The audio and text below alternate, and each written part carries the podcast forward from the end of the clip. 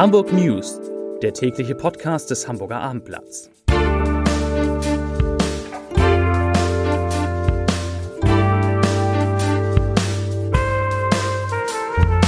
Herzlich willkommen. Mein Name ist Lars Heider und heute geht es um das Angebot, das Investor Klaus Michael Kühne dem HSV gemacht hat. Weitere Themen. Makler rechnen mit deutlichen Preisrückgängen in Hamburg und zwar gerade bei Luxusimmobilien. Die Handelskammer in der Stadt kämpft immer noch mit technischen Problemen und Hamburg wartet dringend auf Regen und der soll heute Abend auch kommen. Dazu gleich mehr. Zunächst aber wie immer die Top 3, die drei meistgelesenen Themen und Texte auf abendblatt.de. Auf Platz 300 Verletzte bei Klimademo war der Polizeieinsatz übertrieben. Auf Platz 2 auf Hitze folgt Gewitter. Es kann ordentlich knallen. Und auf Platz 1 natürlich HSV lehnt Angebot von Klaus Michael Kühne ab. Das waren die Top 3 auf abendblatt.de.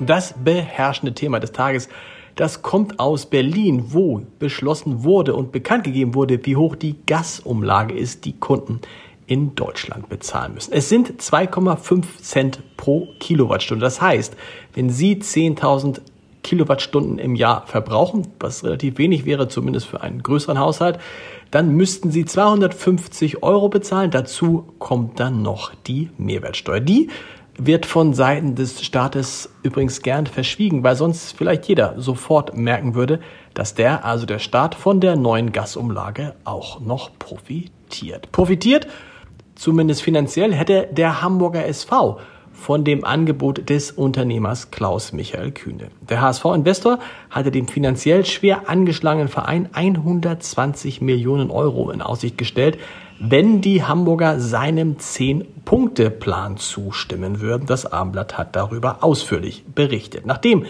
die Fans des HSV beim 2 0 Sieg in Bielefeld bereits deutlich machten, was sie von dem aus ihrer Sicht unmoralischen Angebot halten, nämlich rein gar nichts, folgte heute von Aufsichtsratschef Marcel Jansen eine Absage an Klaus Michael Kühne. Jansen sagte, ich zitiere, der Vorstoß zeigt einmal mehr, wie sehr Herr Kühne dem HSV weiterhin verbunden ist und wie sehr er eine positive Entwicklung sehen möchte. Das Angebot ist in dieser Form nicht umzusetzen. Zitat Ende. Janssen hat zudem erklärt, dass die Vorstandskonstellation beim HSV mit Jonas Bold und Thomas Wüstefeld vorerst beibehalten wird. Dazu sagt er, ich zitiere nochmal, wir haben beiden Vorständen klar unser Vertrauen ausgesprochen und stehen hinter den jeweiligen Planungen und Zielsetzungen.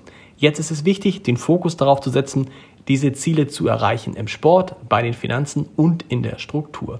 Wir haben uns darauf verständigt, in der längeren Pause ab November in die Gespräche zu gehen, um dann auch zu sehen, wo wir im Hinblick auf die Zielsetzungen stehen.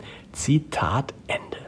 Ein 80 Jahre alter Mann ist bei einem Verkehrsunfall auf der Autobahn A7 unweit der Anschlussstelle Hamburg-Stellingen ums Leben gekommen. Der Rentner habe am Sonntagabend in Fahrtrichtung Norden mutmaßlich wegen eines Reifenplatzers etwa 400 Meter hinter der Anschlussstelle die Kontrolle über seinen Wagen verloren teilte die Polizei heute mit. Das Auto sei über die gesamte Fahrbahn geschlingert und habe sich dann überschlagen. Dabei sei der vermutlich nicht eingeschnallte 80-Jährige durch das geöffnete Verdeck auf die Autobahn geschleudert und von seinem Wagen überrollt worden.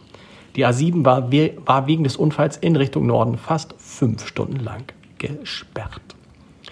Selbst Makler, die eigentlich vom Berufswegen größten Optimisten für den Immobilienmarkt, erwarten nun mehrheitlich Preisabschläge bei Häusern und Wohnungen. Nach einer Umfrage des Hamburger Online-Portals Hausgold unter 4000 Maklern, die dem Abendblatt vorliegt, gehen aktuell 59 Prozent der Makler von fallenden Immobilienpreisen aus. Im ersten Quartal 2022 waren es nur 7 Prozent.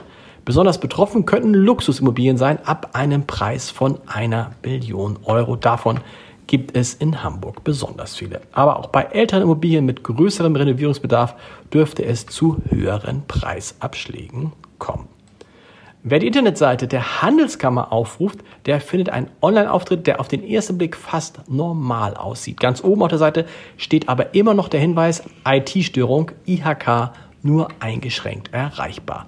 Nach einer möglichen Cyberattacke sind die Computersysteme der Handelskammern in Deutschland bereits seit dem 4. August gestört und es dauert offenbar deutlich länger als gedacht, die Probleme zu beheben. Bestimmte Programme würden wieder funktionieren, andere noch nicht, sagte Peter Feder, Sprecher der Handelskammer Hamburg, dem Abendblatt. So könnten die rund 300 Beschäftigten der Kammer in der Hansestadt nach wie vor keine E-Mails senden oder empfangen. Ich wünsche Ihnen einen schönen sonnigen Feierabend, wobei es soll heute noch Regen geben in Hamburg und der wird ehrlich gesagt auch dringend benötigt. Ist schon irre warm. Weitere Podcasts des Hamburger Abendblatts finden Sie unter www.abendblatt.de slash podcast und wir hören uns morgen wieder um 17 Uhr. Bis dahin. Tschüss.